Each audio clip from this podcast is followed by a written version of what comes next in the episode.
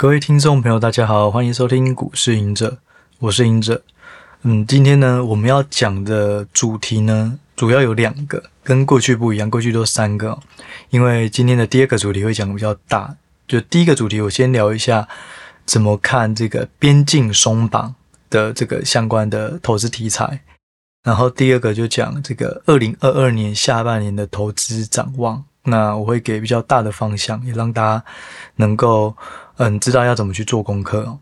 好，那先讲一下就是关于边境松绑哦，因为最近有一些嗯朋友他就问到说，诶，观光类股现在很强诶，就是说有没有投资的机会啊？还是说要不要这个逢低买进啊什么的？这是我的想法，就是最主要观光类股那么强是有三个原因。不能说三个原因，有三个观察点。第一个就是说，呃，台湾这边呢有提到，政府有提到，就是说七月呢可能会有边境松绑的政策相关政策出来，也就是说大家可以出国玩了。对，这是有可能在七月的时候会推出。那第二个呢，就是说在入境方面也可能会松绑，就是可能会缩短检疫的天数，然后呢，外国人呢他也可以这个。呃，自驾车进来这个国内，可能呃不知道算不算观光啊？可能就是商务啊，或者是什么。也就是说，对内跟对外，可能在未来这两个月都会有松绑。所以大家第一个就想到，哎，旅行社相关的是不是就有机会了？对，所以呃，旅行社相关的这种观光个股最近也是非常的强哦。那另外呢，可以看到日本的状况啊，其实日本现在。六月十号开始啊，它就可以，它已经率先开放旅游团的这个游客入境，但是你要佩戴口罩。而且呢，现在呃台，它现在把台湾、日本把台湾当做这个蓝区，就是低风险国家啊，就是不管有无施打三剂疫苗都可以入境。对，那如果你是蓝区的话呢，你入境是不用有疫苗证明，也无需检疫。也不用隔离或是居家管理，也就是非常的这种宽松哦，这种与病毒共存的感觉啦。然后再来就是说，那如果你是短期观光客呢，你有七十二个小时内阴性的检测证明才能入境。对，就是说你不用打疫苗，可是你在七十二小时内你要有这个要快筛，类似这种概念或 PCR。对，然后只能以旅旅行团的方式进来哦，这是日本啊，所以日本其实算蛮开放的。那韩国的话，目前也是，就是说要有 PCR 的阴性报告，然后入境的话是不用隔离的。对，然后在六月一号以后，入境后三天也会进入这个进行这个 PCR 采检哦。所以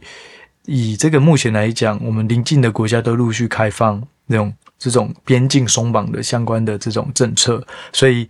会有一个想象题材啊，对。可是我自己觉得，因为有些旅行观光个股其实真的涨很多，我觉得这个涨更多涵盖的是一种预期啦。那我常说，就是说预期高的预期过高，对股股价本身来讲就是一种利空，对，因为它已经跑太前面了，它可能已经跑到半年后或三个月后该有的。股价，这个股价可能建立于到时候可能更明确，然后有真正的营收跟获利数字进来，才能抵达这个股价。可是有可能大家会有一种抒发情绪，觉得哇，观光类股这么弱，弱这么久了，应该会有一波大波的。对，可是要留意是不是股价跑得太前面。哦，这是第一个。那第二个就是说，我觉得比较实际的啦，其实应该是可以去看这种。航空类股啊，因为航空类股在过去呢，可能货运相对的比重都很低，但是因为疫情，就货运的比重提高。那现在未来来讲的话，可能观光的开始人数越来越多，货运比例会下降，而且观光的这种应该说现在的机票价格也是涨翻天。对，所以就是说在机票上涨的过程中，它的含金量可能就会慢慢的增加。对，那如果疫情严重，那它会有货运，对。那如果疫情松绑比较好了，缓和了，那客运这边也会增加。所以我觉得航空相对来讲，它是比较平衡的概念，就是疫情太严重，货运上升；疫情不严重，有客运提升，而且客运的机票还是一直上涨的。对，所以就造就他们目前的状况是非常的好哦。对，所以我认为，如果是要有实际数字的话，比较不会投资会有一些突然这种投机性的风险。当然，我认为航空股目前的筹码也是没有很好啊，就相对这种呃短线的主力也是蛮多在里面的，所以对于股价来讲的话，不稳定性会比较高。但是我是说，如果你要以边境解放啊这种题材，可能航空类股会比较有数字去对得到每个月的营收状况、每个月的获利状况，然后航航班的这种状况啊，有开了哪些线，然后目前的大家出国意愿多少，这些是能够透过观察去推销推敲它的基本面好不好？对。但是我觉得有一个最比较大的风险就是说油价啦。对，油价如果一直在这种一百以上、一百一、一百二，其实对航空类股来讲，都是一个比较大的这个成本项目的增加。对，所以对获利一定会有一些影响。对，那那就要看说，哎，如果之后客运开始回来，这个机票涨价的幅度能够 cover 多少油价，就变得要去探讨这两个之间的关系。对，所以对于边境松绑来讲的话，我的看法是这样啊。对，好，那第二个呢，我们要讲就是。今年下半年的投资展望哦，就是说我想要以一个比较长期的这个角度去思考，说我们现在该用什么方式去布局哦。那嗯，就以现在目目前的状况来讲啊，就是说，先我们先讲到底是要往传产股走还是成长股走。我自己还是会倾向成长股啦，但是成长股我会去慎选，而不是只要能够成长。都可以纳入名单哦，一定是要它这个成长能够有延续性的，而且是不可取代性的，对，那我才会去选。那对于太遥远的成长，也许是未来五年会有一个大爆发那样太远的，现在的我也不会放太多，就是还是会关注。每一季每个月都会有稳定的数字去佐证它的成长是存在的，那这种还是比较扎实、比较安全哦。毕竟现在还是属于偏空头的市场哦。对，那为什么就是说我会选成长股？还有另外原因就是在通膨嘛。我觉得我我常蛮蛮好奇，就是说，诶，通膨的话，所有东西都会涨价，然后钱变得越来越薄。那个股呢？如果一家公司它没有办法成长的话，那是不是它也被通膨吃掉它的价值？对，所以我自己是觉得，如果是成长股，那它的成长能够带给公司更大的竞争力，可以抵消通膨的影响。假设股票本身也是一种商品的话啦，对，那很多人就说，诶，因为这种通膨啊、升息啊，所以成长股的价值会下降。其实我一直对于这个想法有很大的。疑问就是说，大家过去是拿 DCF，就是就拿这种殖利率的高低啊，它去折现一只股票的价值，对，然后是嗯，如果是成长股的话呢，因为殖利率的关系，所以它可能分母会变大，成长的这个呃价值它它就下降。但是很奇怪，如果你连成长都不会成长，那一样的折现下来。不是说传传传产股会被折现的更多吗？我至少成长股是有成长的，所以折现的时候相对来讲，它可以抗抵抗一些这种价值减少的状况。对啊，就我我觉得有点难理解。我唯一觉得合理的就是说，当市场偏保守的时候，资金会抽离，资金抽离，本一比就会下降，也就是评评价会变得比较便宜。过去台积电二十五倍、二十八倍算便宜，现在可能就要十五到十八倍。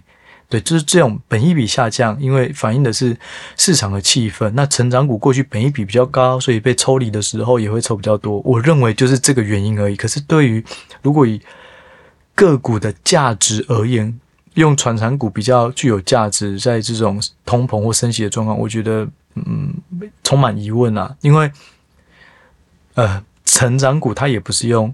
折现法来算的，通常也是用本益比啊，或者是用净值比啊，或者是用 EV to E B 大反正都是以获利为基准去做评价的。对，所以我自己还是会以成长股为优先考量。那第二个就是说，我们要怎么挑？就是现在大家都会看啊，PC 不好，NB 不好，手机可能也不好，所以要看哪时候需求回温啊什么。这个的确是一个很重要的变数嘛。所以呢，我自己不会挑，呃，受到消费需求影响的产业，就像刚刚讲的这种三 C 类的，对，那我自己会去倾向挑它是未来会产生新的需求，然后它是额外增加的部分。那额外增加它就会跟消费下降比较无关，因为这个是崭新的，是突然跑出来的需求。对，那我等下就会举例哪些是这种东西，对，我就会以这类型的布局为主哦。好，那我们接下来就讲两个比较大的这个产业趋势，对，或是说，嗯，未来的投资的亮点哦。好，第一个就是说，嗯，如果要买这种刚刚讲的是它是有额外需求的，那我会想到的。我后来的结论啊，就是先去找下一代的新的晶片，因为如果是旧的产品、旧的晶片跟出现了一个新的晶片，有可能新的晶片它就会产生新的需求，因为它的效能也不同了，那就会刺激一些新的买气哈。那当然 PCNB 刺激的有限，可是如果是伺服器。那可能就不一样，因为伺服器跟 NBPC 不同，在于伺服器它是一家公司的核心竞争力。我一定要有很强的云服务，很强的这种储存空间跟运算空间，我的使用者的这种 feedback 就是使用者的体验才会很好，我才能维持我的竞争力。可是如果我的伺服器没有办法一直增强，我的服务没办法扩充，我公司能够赚到的获利就会变少。所以我认为伺服器这一块它本身受到消费终端呃终端消费的影响相对有限，对，所以我就会先从伺服器的下一代的新的晶片去着手。那很巧的是，下一代的晶片在 NVIDIA 下半年也会有新的一个架构出来，在伺服器这一块。那 AMD 也有，那 Intel 其实近期也都有陆陆续续讲，那甚至 ARM 它在去年底推，那今年底下半年就有开始有越来越多的呃新的这种。产品啊，手机啊，都是采用它新一代的 V 九所以呢，这只要能够嗯了解这四大晶片，就是 Intel、AMD、NVIDIA、ARM 这四个芯片所带来的架构上的改变，那也许就能找到相对应的公司，它就可以受惠于新平台、新架构的推出，而不会受到传统的消费影响，不断疲弱。然后导致股价下跌，这是我自己的出发点。我自己投资策略也会往这方面走。好，所以呢，就可以去整理说这四四个这个新的晶片的规格有什么差异。那从这些规格差异去找出会有产生新的的赢家。那主要有几个啦，我可以讲一下，就是说大致上整理完了，这些晶片都有一些趋势。第一个就是说会往多层这种二点五 D、三 D 的。这个方向去走哦，那什么是二点五 D 三 D？也就是说，过去我们的这个 PCB 啊，这种主机板跟晶片，可能它就是没有堆叠，它可能就是一个 PCB，然后上面就是放不同的晶片啊，这样。但是呢，由于现在的这种制程越来越先进，然后微缩制程也越来越难，开发成本也越来越高，所以大家就开始把它叠在一起，变成二点五 D，变成三 D，然后某个程度也会比较省这个空间。但是呢，这个多层啊，二点五 D 或三 D，它可能就有一个问题，就是散热的问题，因为热晶片全部都绑在一起。第二个的话，就是说你二点五 D、三 D，它可能中间要有中介层，因为这个中介层就是晶片之间在传递讯息的一个媒介。那这个中介层也就是载板。所以为什么载板到二零二零年以后突然有一波很大波的？那就是因为这个新的半导体制程带动他们的庞大需求。那这个需求在还没有二点五 D、三 D 之前是用不到这么多的。对，所以我我现在看到的一些就是说，呃，散热，然后载板，然后还有资安。那资安是特别在 ARM 这一代特别强调的，它的架构过去它是十年一代，那过去呢，它都不会有特别强调这种机密运算，可是在它的下一代叫 V9，它突然多了一个机密运算了。对，那这个对应到的商机就是我过去都有在介绍的公司，就是。力旺，他就在做这一块，对，那我还是长线看好这一块所能够产生的价值。可是它可能需要时间，它不是一次性的爆发，它是稳健性、稳健性慢慢的走。那这个我可以举例，就是说为什么要去看这个规格？很重要一点就是，过去如果 ARM 它还没有它的板公板啊，它的架构没有放入这个机密运算是一定要的，那不一定每一家都会去找这种相关的 IP，然后去开发，说，诶，我要有机密。运算的这种自然的东西，但是如果公版一放，就是它等于半强，也不是说半，应该就是强制性的，它的需求就每一块都会有这个东西，对，所以就是说新的规格只要出现，它等于就是强制性看会多了哪些东西，对，所以散热、治安、窄板，还有一个最重要的就是这些先进制程、先进封装都非常的难做，所以。先进的这种制程的晶圆代工，也就是台积电，我还是觉得它不会有太大问题。对，所以从这些新的东西去衍生出来的啦，那我认为我自己投资会比较有把握，就是去买这些会有额外崭新推出的东西。对，终端需求不好，对，可是台积电我都是在做 HPC，就要高速运算，然后窄板啊，对，可能。如果是用到传统的这种，可能比较不好，PCNB 也比较不好。可是下一代原本过去的最传统的 PCB 可能只有两层，然后窄板啊，窄板 PCB 这种层数啊，可能都只有两层、三层。可是下一代都是十层、十二层，甚至有十六层，所以它的产值就会增加。对，那这个东西我认为它就是对于需求的一个比较大的保护。可能 NB 变比较少，PC 变比较少。但是我的层数每一台用的变更多，那另外就是说，这是 P G N B 嘛？那如果你是又专攻于伺服器，那又更好。那我们最近有看到，就是说这些新的里面啊，在散热很重要的有一个就是说浸泡式啊。对，那浸泡式，我觉得这还是大家可以去留意的一个方向，因为自从 Intel 它比较积极的是去要开发这种浸泡式的散热以后，其实越来越多像 NVIDIA 其他厂商也都想要往这一块去做。对，那大家就可以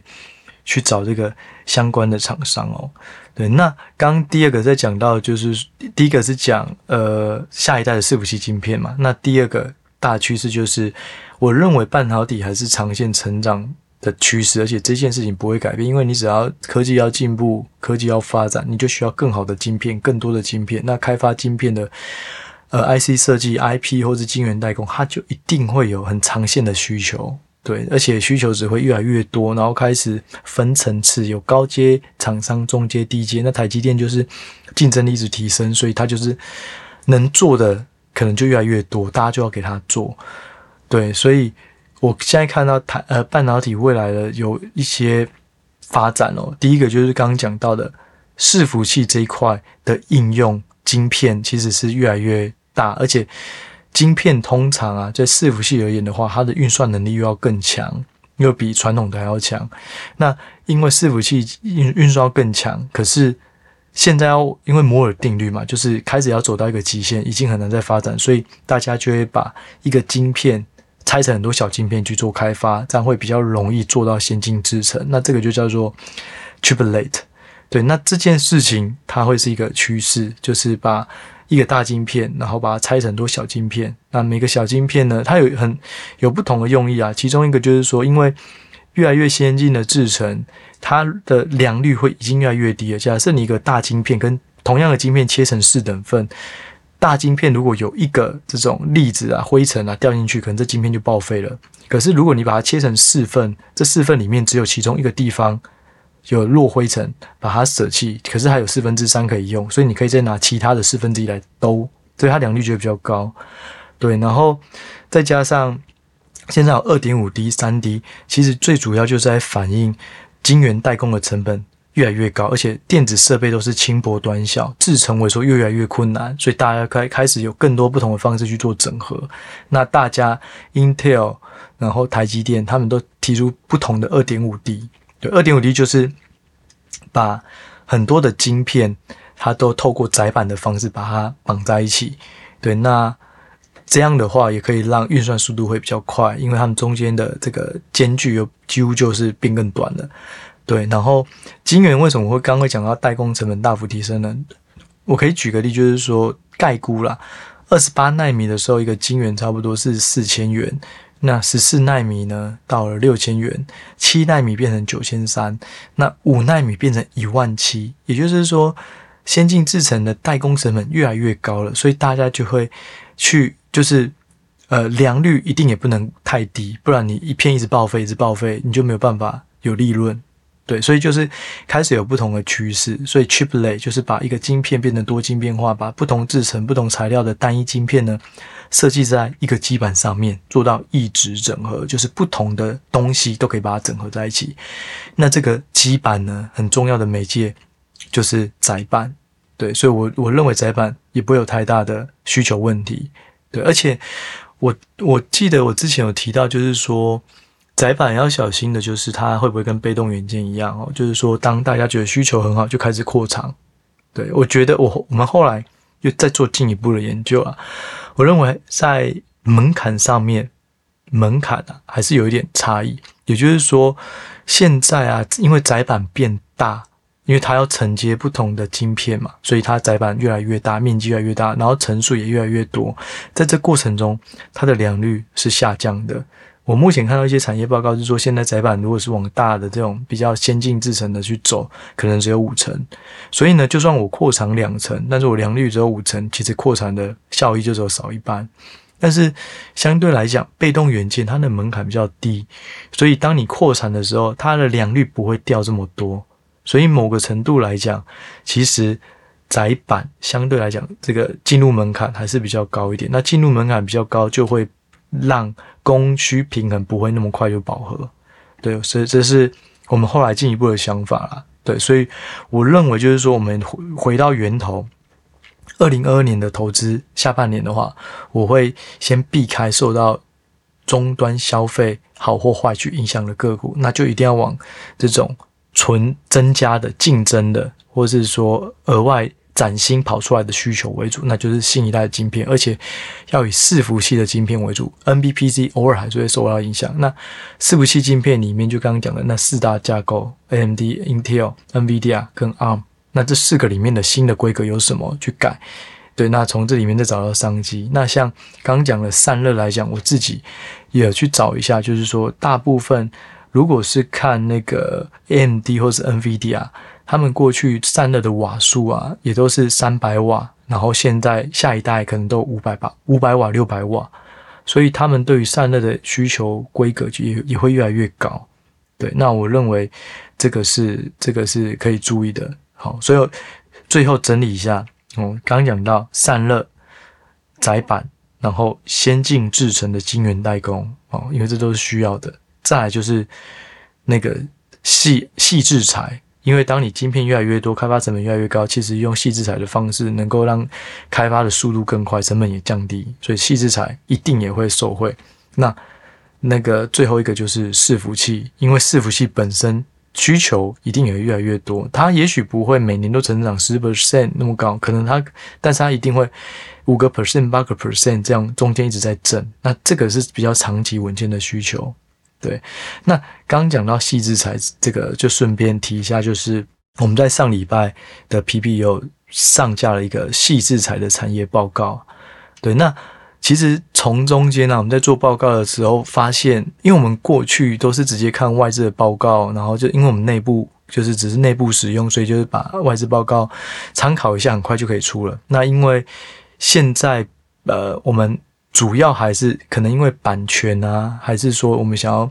让这个更能够了解每一家公司真实的产品，所以我们都去官网。我们发现的是说，其实细制材的公司，他们对于自家产品跟自家财报营运状况简介都非常的清楚，非常的透明。这是我们非常压抑的事，就是你在一般的电子业，你去看它的简报，或是公司在讲解它任何的这种营运或产品，其实有时候还是看不太懂。可是细制裁的每一家，大部分啊，几乎都很清楚的在解释他们家在干嘛，然后他们的营运状况、数字、营收拆分、营收模式什么，我觉得，我觉得这个是非常非常对投资人来讲非常正面的一件事情，就是说你能够看得清楚这家公司到底在干嘛，而不是好像都是别人说他在干嘛，但是自己不知道。所以我觉得资料透明这件这件事情是蛮值得、蛮值得的。呃讲的啦，就是说如果大家有兴趣的话，其实还是要去找资讯透明的人，你呃比较不会说中间很多东西其实都是别人拼凑的，然后自己不知道。对，那简单来讲就是说，矽智财这一块，我认为还是有机会，就在于是说，因为台湾是半导体产业里面。应该说是最重要的这个重镇或战略地位之一。那当半导体代工越来越大，它就会需要当地的 IC 设计、当地的细制材去直接做合作，会更快，有一个这个产业聚落的效果。所以我认为它因此会有外溢到这些呃半导体的上游。或下游，它就会有一个外溢的效果，所以我认为其实长期还是非常看好这个矽智财、IC 设计或晶晶圆代工。那这个中间要去怎么找，就是回到刚刚讲的竞争力跟成长性。对，那这个东西呢，又要再去看它背后的应用是什么，因为每一家 IP 或是 IC 设计，它所使用到的终端产品没有不一样。那如果呢，它用的是非常，它的产品是非常独特性的，大家只能找到它。那它的成长性跟竞争力就能够被保护得更好。那如果呢，它的 IP 可能是大家都做得到的，那也许长期的成长性就会有影响。对，所以我觉得大家也可以去参考看看，就是说到底哪一个矽智财是比较具有呃长期的投资价值。不过要提醒，就是说矽智财的评价通常也比较高啦。一方面是它比较稀有，第二方面就是说它成长性相对是比较稳健的，而且。股本小，爆发力往往也会比较高，所以它也它评价也会比较高，所以要买的话，一定也要找留意到比较好的买点，就是不要看到好像涨就赶快去追，对，还是要